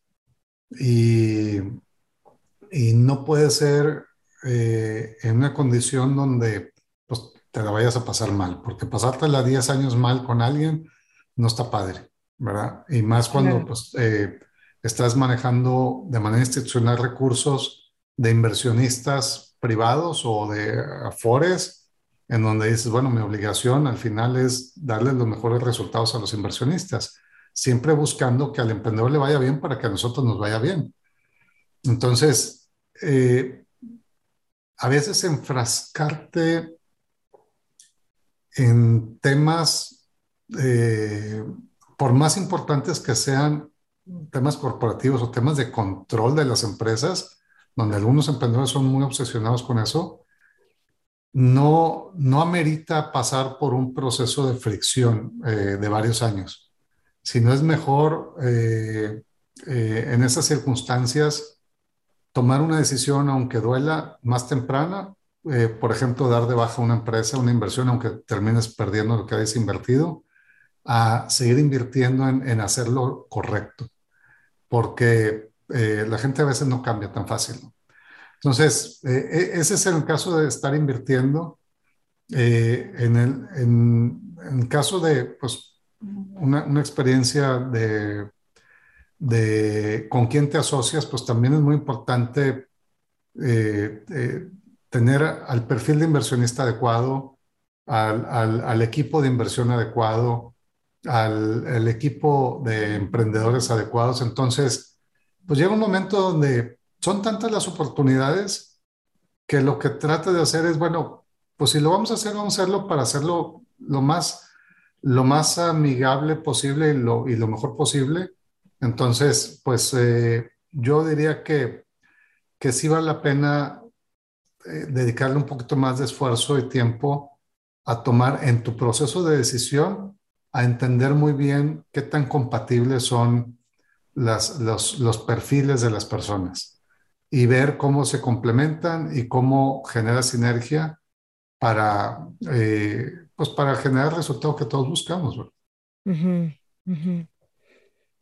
Ok, ya no supe cuál fue el desafío más grande. No, pues es que, eh, eh, digamos que es que lo podría aterrizar a, a, a, tener claridad de con quién te estás asociando al, al momento de, de, crear una empresa, al momento de, de, con quién te asocias para crear un fondo, al momento de con quién te asocias como inversionista. Eh, eh, yo digo que es el mismo desafío, pero en diferentes dimensiones. Y al final todo termina y se aterriza en que, pues como personas, pues, pues queremos, eh, queremos divertirnos, pasárnosla bien, trabajar, meterle mucho, mucha energía, mucho esfuerzo a, a, esto, pero donde al final, pues las cosas salgan bien o salgan mal, pero al final las cosas las hagamos juntos, ¿no? Eh, y no y no con estrés o con fricción interna dentro de, dentro de esas organizaciones. Que creo que ahí es como es como entre una inteligencia intuitiva, emocional, porque tienes que estar hasta leyendo a la gente, su lenguaje corporal, cómo se comporta, cómo es, si es claro, si nada más te está seduciendo con una idea. O sea, tantas, tantos elementos que se juntan que al final es como que sí me lateo o no me lateo por, y tiene los números claros, o a lo mejor alguien que no tiene los números claros, pero sí tiene un potencial impresionante. Entonces, hay que estar ah, en este tienes que tener además, eh, eh, Maite, eh, ese, esa intuición, porque pues también atrae a mucha gente que vende espejos, ¿verdad? Entonces, y te tienes que dar cuenta realmente cuáles son sus motivaciones detrás y, y, qué es lo que está pensando, qué es lo que está buscando la persona. Porque a veces hay, hay, hay gente que lo que quiere es acceso a un cheque, a, a una inversión. Eh, o a un flujo y decir, bueno, con esto ya extiendo mi vida dos años más y así se la pasan, ¿verdad? Sí. Y yo, tú tienes una idea de trabajo en equipo y de liderazgo más colaborativo, menos de la ventaja y el que tiene todo el poder. Y yo creo que no ha de haber sido fácil, porque eres de las generaciones que rompió a, este, hasta a esta nueva forma de operar. O sea... Lo, que pasa es que nos ha tocado vivir eh,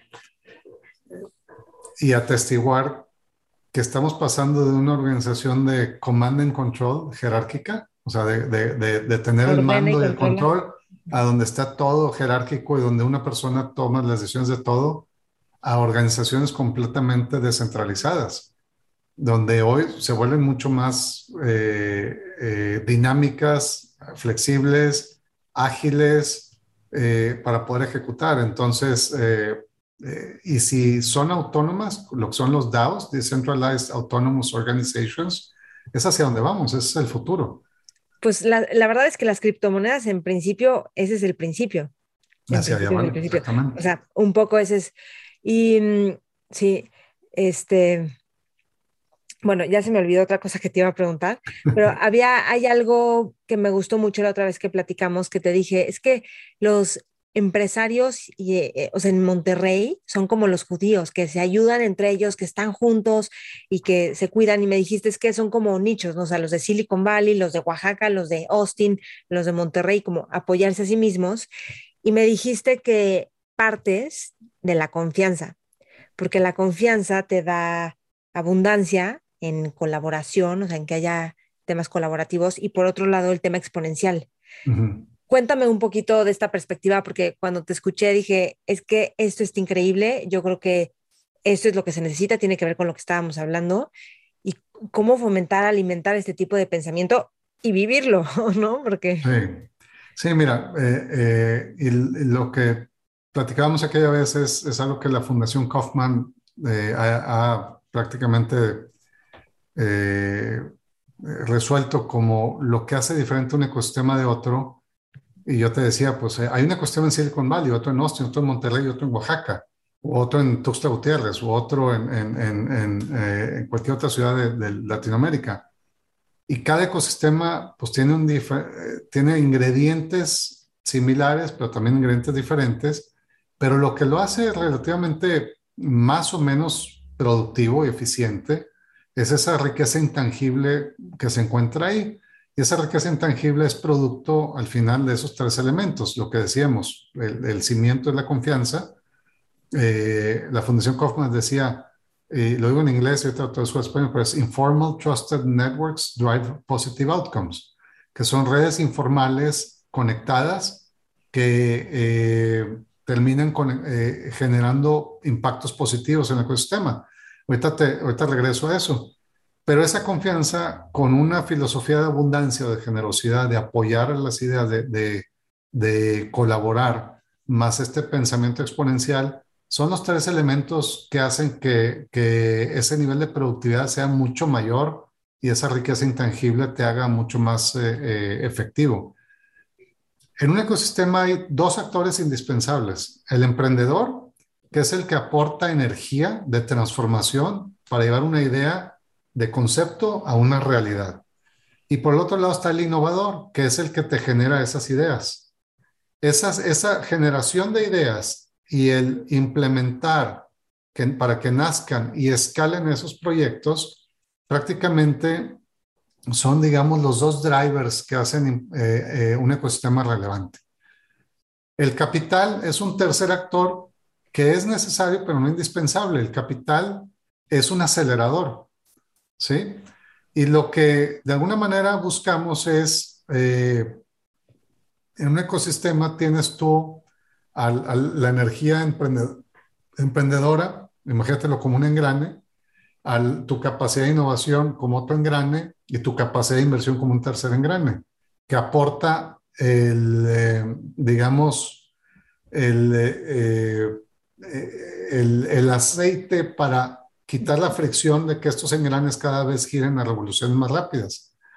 Y entre más puntos de contacto sucedan, más oportunidades hay de que nazcan cosas buenas. Eh, a, eso se, remite, digamos, toda esta teoría de, desarrollo de ecosistemas. Y, si esos puntos de contacto eh, con esa abundancia y con ese pensamiento exponencial se dedican a hacer proyectos que se vuelvan exitosos y que escalen a nivel global, pues entonces tu ecosistema se vuelve un punto de referencia. Y por eso Silicon Valley es la meca de esto, eh, y muy seguido de, otros ecosistemas, pero muy seguido quiere decir que Silicon Valley solo es eh, más grande que los siguientes eh, cinco o ocho ecosistemas juntos, ¿no? Entonces, eh, para, para crear estas condiciones, pues tienes que partir de, no estamos acostumbrados a operar así en nuestra economía abierta. Estamos muy hechos a que haya mucha fricción y desconfianza entre las partes. Y, pues eh, eso es lo que hace diferente un ecosistema de, de, generación de emprendimientos basados en innovación o Innovation Driven Enterprises. Y esas son las empresas que hoy pues están dominando eh, los levantamientos de capital, las valuaciones, eh, los mercados públicos, en donde pues ves que, que tecnología ya se volvió el elemento diferenciador en, en, eh, en los, en las 10 principales empresas más valuadas del mundo. Entonces, eh, lo único que está pasando es que esto está empezando a caer en cascada. Y en el momento que empiezas a usar hoy tecnologías como de inteligencia artificial o de, eh, ciencia de datos, pues te das cuenta que eso hoy a lo mejor es un elemento diferenciador. En tres años más va a ser un elemento común en todos. Un Y eso es, un must. Entonces es como decir, oye, soy una empresa .com. Pues ya, .com era en el 2000, ¿verdad? Estamos en el 2020, primo, ya despierta. Eh, e, eso va a pasar y lo que está pasando es que esas tecnologías se adoptan y cada vez la adopción es más rápida. El tiempo que les toma a las empresas llegar a cierto tamaño de, de clientes o cierto tamaño de evaluación se está cortando, cortando, cortando, cortando por lo mismo, porque estamos llegando a un momento donde estamos tan interconectados y tan sensorizados que los datos y la información y, eh, permite generar empresas y que capturan valor y que se vuelven pues eh, eh, exponenciales muy, muy rápido. esto yo creo que es una de las condiciones así más palpables que hacen que pues, los países que estén preparados para hacer esta transición son los que van a seguir vigentes eh, en, en, esta siguiente ola de innovación o de industria 4.0. Los que no, pues se van a quedar atrás, van a ser desplazados y, van a terminar eh, potencialmente siendo nada más consumidores de esa tecnología. Y por ello, pues eh, aquí el, el, el reto en, en, México, en nuestro país, es cómo le hacemos para, para sumar a más gente a este movimiento y, que, está, que, que, es una realidad, ahí está, existe. Y no está preocupado de lo que se diga una mañana o la otra. ¿Por qué tienes tantas ganas de ayudar a las personas? O sea, ¿por qué esta espinita? Porque se me hace que yo debía haber sido eh, apóstol eh, y, pues es una filosofía de, ayudar a los demás. Es, es, esto es parte de mi ser, de, de, mi persona. Y aprendí a hacer esto pues eh, eh, desde etapa muy temprana en mi vida. Y pues ese, eh, eso me genera satisfacción de decir, mira, pues yo contribuí mi granito de arena para algo donde pues se volvió algo importante o algo que generó un impacto positivo. Yo creo que la, en realidad es la misión de todos los seres humanos, ayudarnos. Pues sí, para, eso nacimos y, eso es lo que al final nos termina dando felicidad, ¿verdad? Y dime algo, ¿cómo construyes las relaciones con, con socios, con inversionistas y cómo las vas alimentando a lo largo del tiempo? o con otros amigos que están como en tu mismo entorno, porque las relaciones son clave, ¿no? O sea, creo que todas las relaciones que tienen hacen, que tú levantes el teléfono y puedas conseguir casi cualquier cosa o iniciativa o movimiento. Pues es que te, dan acceso, ¿verdad? Eh, y, por ejemplo, nosotros, una de nuestras premisas de que arrancamos, decíamos, bueno, el fondo, eh, queríamos no solo crear un fondo, queríamos ayudar a crear una industria. Y, y, mi primera inversión se me decía, bueno, es que ¿por qué tú tanto, le pones tanto énfasis en, en, en ayudar a crear 20 fondos? Yo le decía, es que aunque inviertas en mí, si estamos nosotros solos, pues la industria no va a producir lo que tiene que producir. Pero mm. si somos 20 fondos o si tenemos toda la continuidad de financiamiento construida, pues va, esto va a, va a ser sustentable y va a poder generar eh, semillas que generen plántulas y luego plantas grandes y luego árboles y así sucesivamente que vayan madurando. Y, y, eso al final eh, eh, pues genera, digamos, una condición que no solo te, te ayuda a, a, a, tener un mejor ecosistema, más productivo, más eficiente, como ya dijimos, sino pues también a ir conectando a diferentes actores que van naciendo, que van sucediendo, van, van, se van generando, y vas buscando colaboraciones, porque igual, como decíamos, pues eh, eh, a lo mejor nosotros podemos contribuir con algo, eh, una expertise que tenemos, y otro viene y nos invita a sumarnos a su proyecto. Y, esta industria, ojalá, debe ser y ojalá y siga siendo muy colaborativa hacia, hacia adelante. Porque en el momento que deja de ser colaborativa, pues empieza a haber silos y empiezan a generarse microecosistemas que no colaboran o que no participan con lo demás. Eh, y esto es, eh, es, uno de los cimientos sobre los cuales pues, todo lo que tratamos de hacer o hacemos eh, lo ponemos como un elemento diferenciado, que sean plataformas abiertas. Si se vuelven plataformas cerradas, pues se aíslan y, terminan por, por generar estos silos que pues todos sabemos lo que pasa en un silo. Sí, eso es la teoría de sistemas, ¿no? Si cierras el sistema, así está abierto el sistema y se está alimentando del entorno. Okay. ¿Y cómo, la, o sea, cómo manejas toda tu vida profesional exitosa y todo esto junto con tu familia y tu tiempo de familia, que según yo sí le das tiempo, ¿no? A, tu familia. ¿Cómo, organizas tu tiempo de tal forma que eso también tenga peso y... Pues bueno, eh, eh, a ver, lo importante es, pues uno tiene que ser congruente con, con su forma de pensar. Eh, entonces, en la actuación, no puedes hablar de una cosa y, estar haciendo otra. Entonces, para mi caso en particular, pues estar con mi esposa y con nuestros cuatro hijos. estamos por cumplir 25 años de casados y, nuestros hijos pues ya están... Las bodas de plata.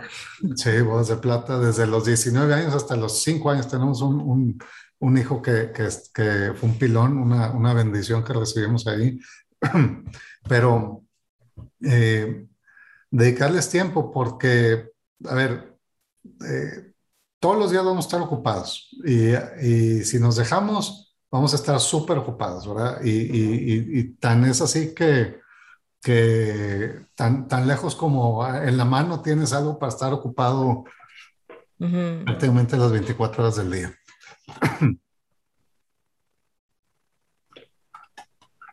Entonces, eh, pues uno tiene que darse tiempos y también eh, eh, seleccionar en, a qué le quieres dedicar tiempo. A veces tiene uno que estar leyendo, observando, hablando, para pensar y en ver un poquito qué va a pasar hacia adelante, ¿no? Y, y cuáles son las decisiones que tienes que estar tomando ahorita que van a tener un impacto en dos años o en cinco años.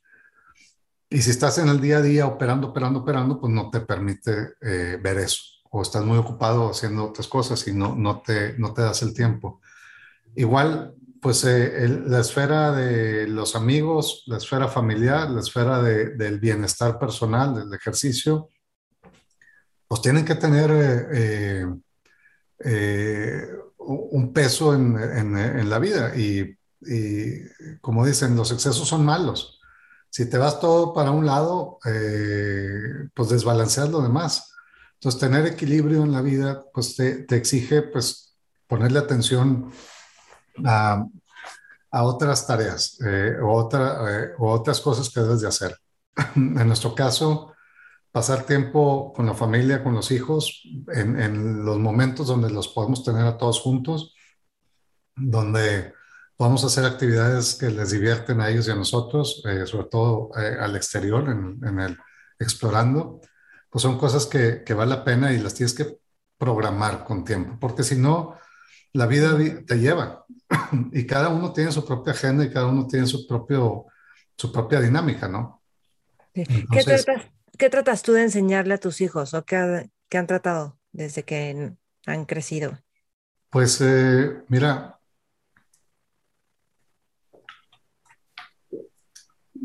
con nuestros hijos tenemos un, a decir que qué nerd, pero tenemos una misión como familia, donde eh, la hicimos desde que estaban pequeños y la tratamos de, recordar y poner en práctica porque antes cada año poníamos eh, los objetivos que cada uno de nosotros íbamos a hacer o a cumplir para hacer realidad esa misión. Y en ese documento, pues vamos actualizando la foto de la familia cada año. Entonces tenemos una foto de, de, todos y cada año pues va cambiando no solo la fotografía, sino los objetivos. La misión es la misma y los valores y las capacidades a desarrollar son las mismas. Pero lo tratamos de aterrizar en cosas que nos pasan en el año a cada quien. Eh, y eso obviamente la circunstancia o el momento pues eh, es lo que es a lo que se va adaptando. Eh, ¿Cuál es la misión? ¿Cuál es la misión como familia? Como familia, eh, pues... Eh, está muy personal. No, sí, compártenos porque es padre aprender. Te, la, te la platico. somos una familia que ama a Dios, dedicados a engrandecer nuestro ser, tanto en lo espiritual como en lo físico personal. Eh, eh, enfocados en ayudar a otros y a nosotros, con un espíritu alegre.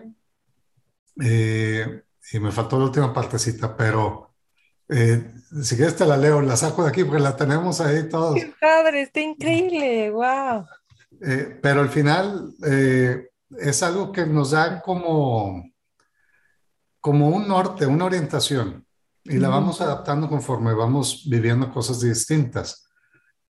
Y al final lo que queremos es, eh, pues, que, que, tengan un sentido práctico de qué pensamos nosotros de nuestro concepto de familia, de nuestro concepto de hogar, de nuestro concepto de amistades, de nuestro concepto de, de, profesión y que cada uno de ellos pues vaya descubriendo lo, lo, que, lo que la vida le va ofreciendo, pero al mismo tiempo que no perdamos ese hilo con, conector, ¿verdad? Entre nosotros.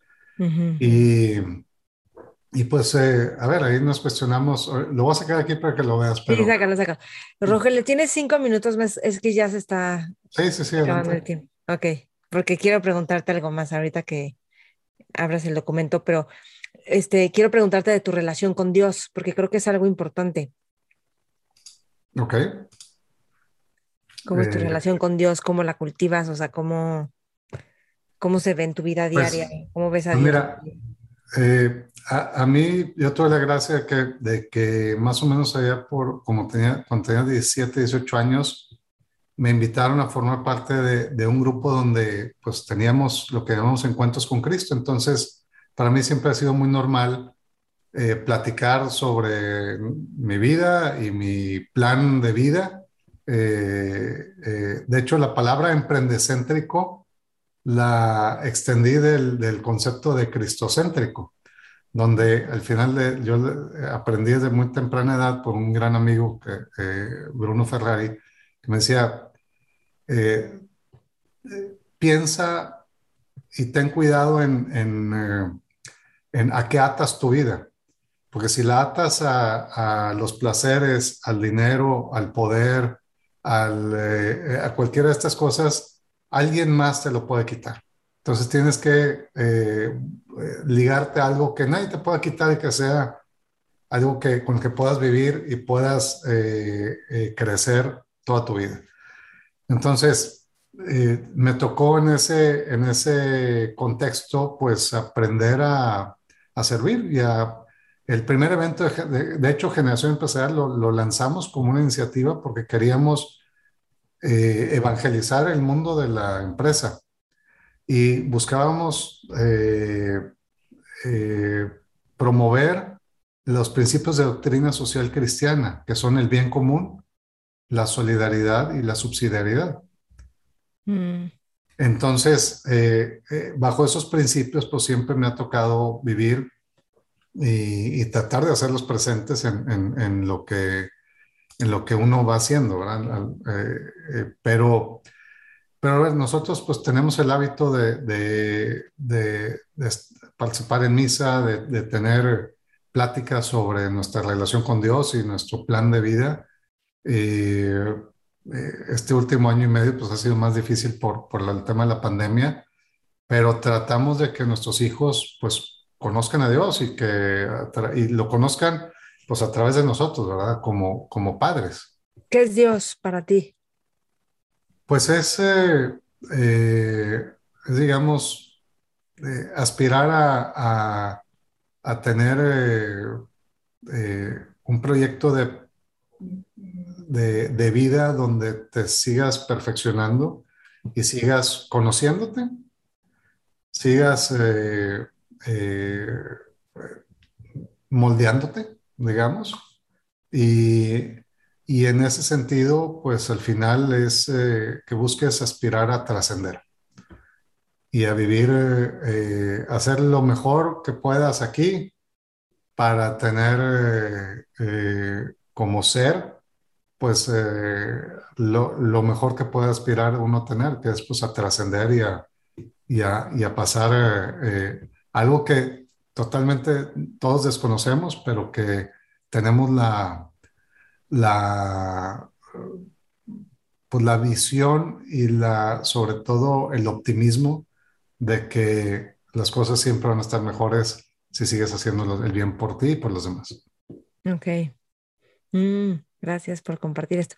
Ya tienes ahí la misión. Sí, déjame sacarlo porque me estoy metiendo acá al... Sí, sí, sí, perfecto.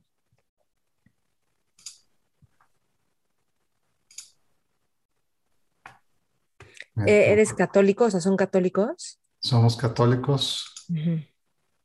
Fíjate que voy a entrevistar a una mujer que me contaba que ella hacía todo, o sea, todo con Dios, todo se portaba bien y de repente pasaron catástrofes en su vida y de repente dijo, pero pues no que si te portas bien, Dios te va a ayudar y vas a estar bien.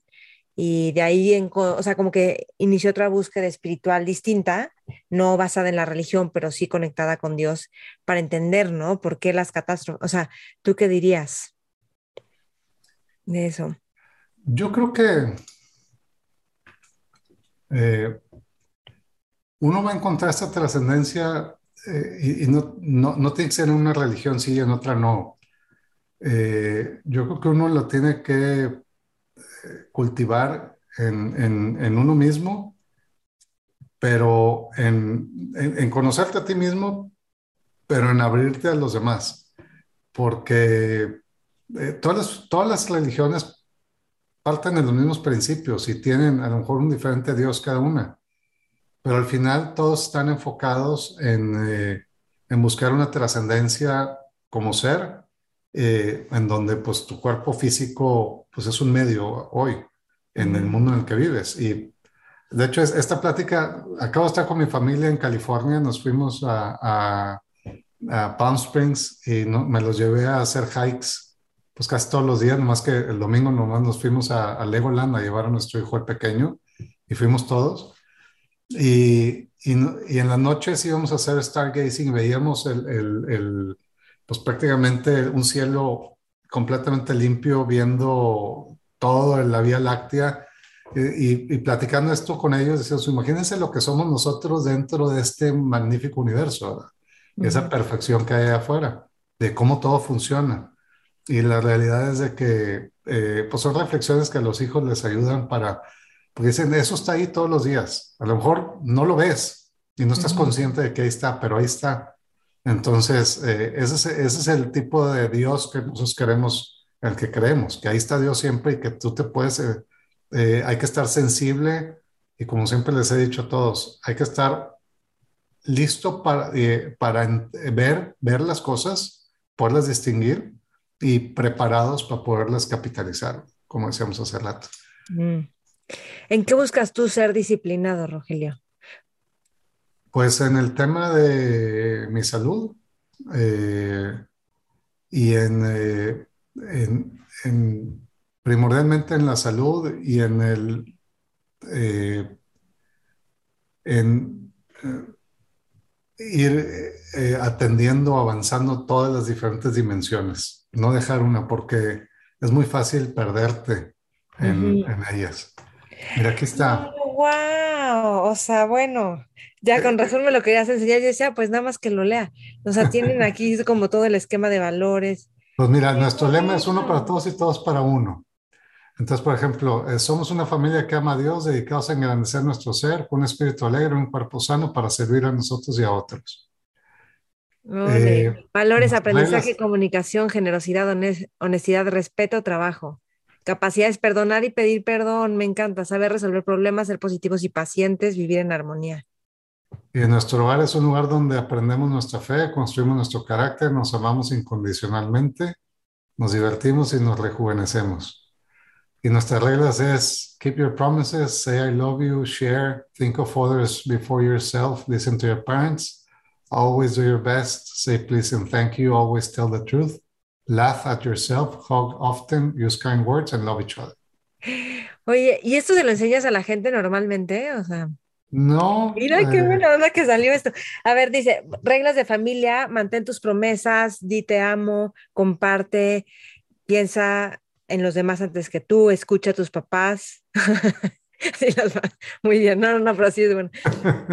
siempre haz lo mejor, eh, di por favor y gracias, siempre di la verdad, ríete de ti, abraza seguido, usa palabras amables y ámense, amarse unos a otros. ¡Wow!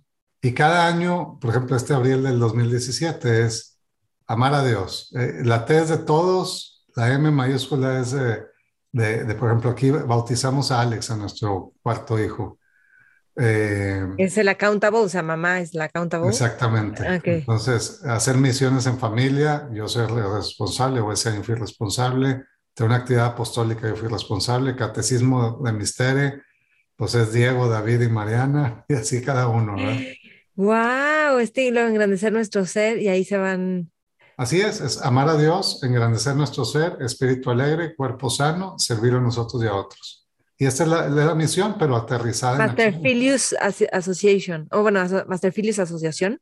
Es una asociación que se dedica a atender a los hijos de mujeres embarazadas que, que están en, ¿En la cárcel.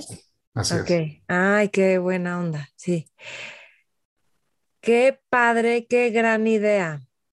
Y qué organización. Esto es una disciplina, hacer esto. ¿Y se van de fin de semana para crear esto o algo así? ¿O un día se juntan, comen? No, no, lo, lo, vamos trabajando en casa los domingos. Tenemos así una sesión eh, eh, de, familia. Ole, qué padre. Esto, eh, si te fijas aquí, pues en Espíritu Alegre vemos qué capacidad, en cuándo vamos a enfocar este año. Pues aquí pusimos la de ser más positivos. y pacientes. Así es, y, pacientes, entonces positivos y pacientes. Y cada mm. año va cambiando, pues no puedes atender todo al mismo tiempo, vas, vas cultivando algo y, haces algo práctico que te ayude a aterrizarlo. Qué increíble. Rogelio, si estuvieras en una mesa con jóvenes, bueno, como estás con muchos líderes, emprendedores, visionarios, ¿qué les aconsejarías? Esta pregunta se la hago a todos mis invitados siempre al final. Y yo digo que es todas las personas, es para todas las personas que nos están escuchando o viendo, incluida yo. Pues eh, eh, estamos viviendo en un mundo de muchos contrastes eh, y a veces difícil de entender porque como que vemos péndulos, movimientos. Es importante tener una, estructura de valores con la que estén comprometidos y que hoy es el mejor momento para decidir hacer un cambio en ustedes o allá afuera.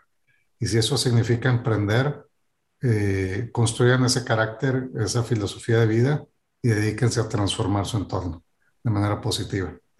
Esa es mi recomendación para todos y pueden emprender en cualquier dimensión, en el ámbito eh, económico, político, social, ambiental, cultural, en cualquiera, pero no se queden eh, nada más como espectadores, sean actores.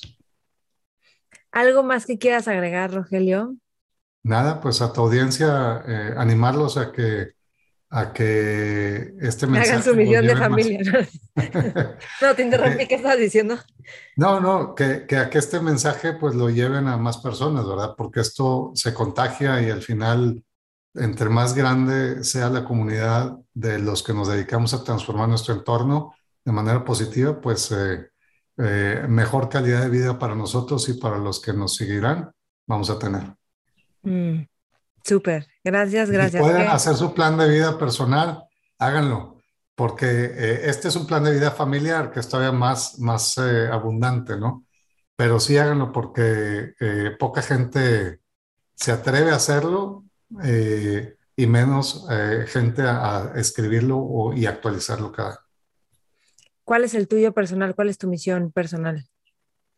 Pues está muy ligada a esto, es buscar buscar eh, como ser humano, pues eh, el, el, servir y poner mis capacidades al servicio de los demás, eh, descubriéndome a mí mismo y, buscando con ello pues la felicidad. Qué padre, estoy feliz con esto que nos enseñaste, bueno, con toda la entrevista. No, no, encantado. Muchas gracias. Si alguien te quiere buscar, ¿dónde pueden encontrarte? Bueno, está daluzcapital.com ahí que están todas las empresas, Cubo, me encanta Cubo, ¿sabías? Me caen sé, ya sé. Luego está Luna y bueno, un montón de empresas que tienen ahí. Y...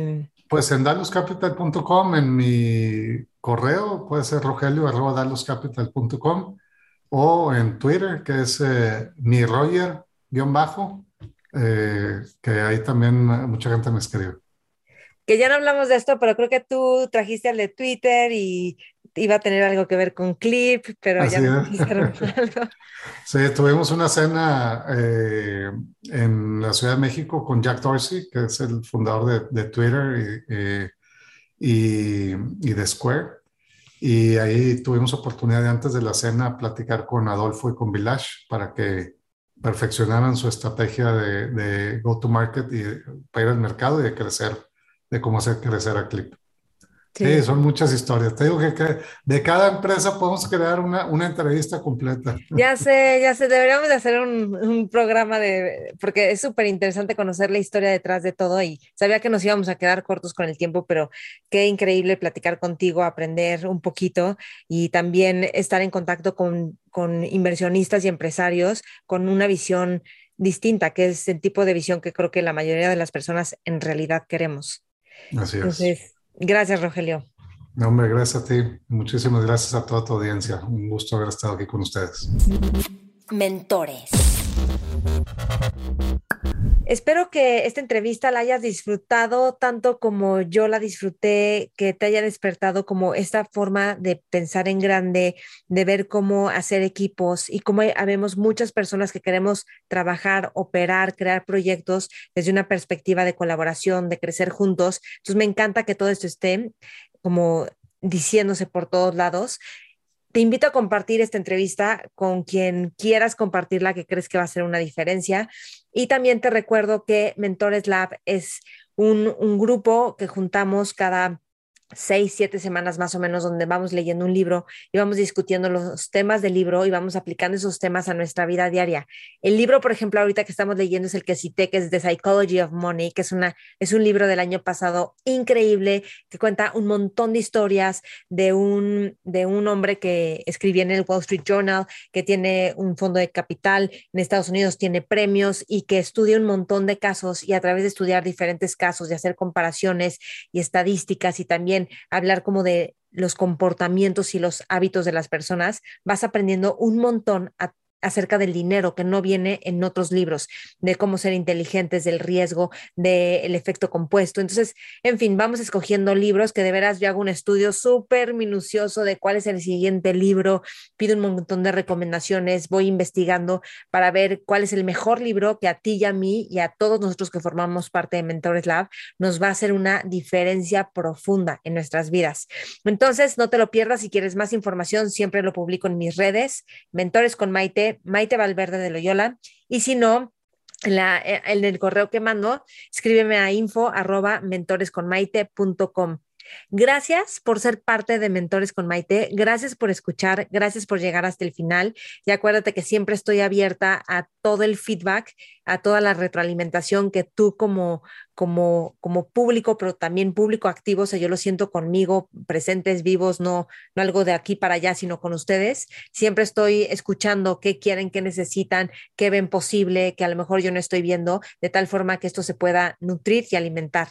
Entonces, gracias. Hasta la próxima semana. Mentores. Lucky Land Casino asking people what's the weirdest place you've gotten lucky? Lucky? In line at the deli, I guess. Aha, in my dentist's office.